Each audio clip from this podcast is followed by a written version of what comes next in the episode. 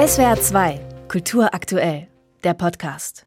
Entgegen zahlreicher Behauptungen hätten sich die Klimaaktivisten nicht radikalisiert, vielmehr sei Fridays for Future schon immer eine Gerechtigkeitsbewegung gewesen, schreibt Greta Thunberg im Guardian.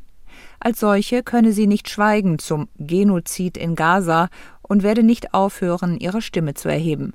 Der schreckliche Mord an israelischen Zivilisten durch die Hamas könne die anhaltenden Kriegsverbrechen Israels nicht legitimieren. Die Süddeutsche ist irritiert von diesem Text, der sachlich im Ton daherkomme und auf Zahlen und Stellungnahmen von Experten zu Toten in Gaza verweise. Entscheidende Details verrutschten dabei allerdings, so die SZ. Zum Beispiel führe der Beitrag eine Stellungnahme von Genozidforschern und Völkerrechtlern an, die nach hasserfüllten Äußerungen israelischer Offizieller vor einem möglichen Genozid in Gaza warnten. Die Klimaaktivistinnen zitierten dies aber als Warnung vor einem sich entfaltenden Völkermord. Den ergänzenden Hinweis, dass andere Genozidforscher es unangemessen finden, den Begriff auf die israelische Militäraktion in Gaza anzuwenden, suche man vergeblich. Ist das nun antisemitisch? Die SZ meint, es ist vor allem erstaunlich, dass eine junge Frau, die einmal zu wissen schien, wie sorgfältig man Worte wählen sollte, wie sehr es auf die Details ankommt, wie leicht man Vertrauen verspielt und sich angreifbar macht, dieselben Fehler mit Ansage wiederholt, pünktlich jeden Freitag. Für die Palästinenser dürfte dadurch wenig gewonnen sein.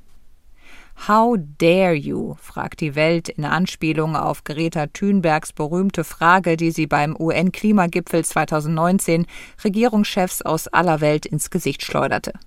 Thunbergs Text ist für sie ein Offenbarungseid. Eine Aussage wie Die Solidarität mit den Palästinensern und allen betroffenen Zivilisten stand für uns nie in Frage, wirft für die Welt viele Fragen auf, wie Warum werden zuerst die Palästinenser genannt, mit denen man seit jeher solidarisch sei? Warum dieser Eindeutigkeitsvermeider-Sound? Wieso darf man sich Israelis, wenn überhaupt, irgendwie mitgemeint denken als betroffene Zivilisten? Klimagerechtigkeit heiße, sich für Menschenrechte einzusetzen. Das bedeutet, dass wir uns zu Wort melden, wenn Menschen leiden, aus ihrem Zuhause fliehen müssen oder getötet werden, heißt es in Thünbergs Text. Und was ist mit Menschen, die in ihren Häusern überfallen werden, verschleppt, vergewaltigt, verstümmelt? Egal, weil sie Juden sind? fragt die Welt. Die Zeit beschäftigt sich mit dem Unrecht, das Juden und Jüdinnen noch heute in Deutschland widerfährt.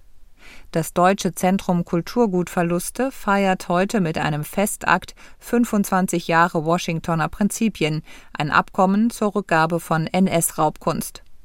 Doch zum Feiern gibt es eigentlich keinen Grund, meint der Tagesspiegel. Auch wenn das Zentrum Kulturgutverluste seit seiner Gründung 2015 zahlreiche Projekte zur Provenienzforschung gefördert sowie 7500 Kulturgüter und 24.500 Bücher zurückgegeben habe, bleibe noch viel zu tun. Das sieht die Zeit genauso und fasst es nicht, dass in Museen und Privathäusern nach wie vor Millionen, vielleicht sogar Milliarden Werte an Kunst hängen, die einst jüdischen Sammlern und Sammlerinnen genommen wurden. Das Problem? Die Washingtoner Erklärung war rechtlich nie bindend. Die beratende Kommission kann nur Empfehlungen abgeben. Die Zeit meint, Seit Jahren wird von der Bundespolitik angekündigt, das Verfahren müsse vereinfacht werden. Passiert ist bisher nichts.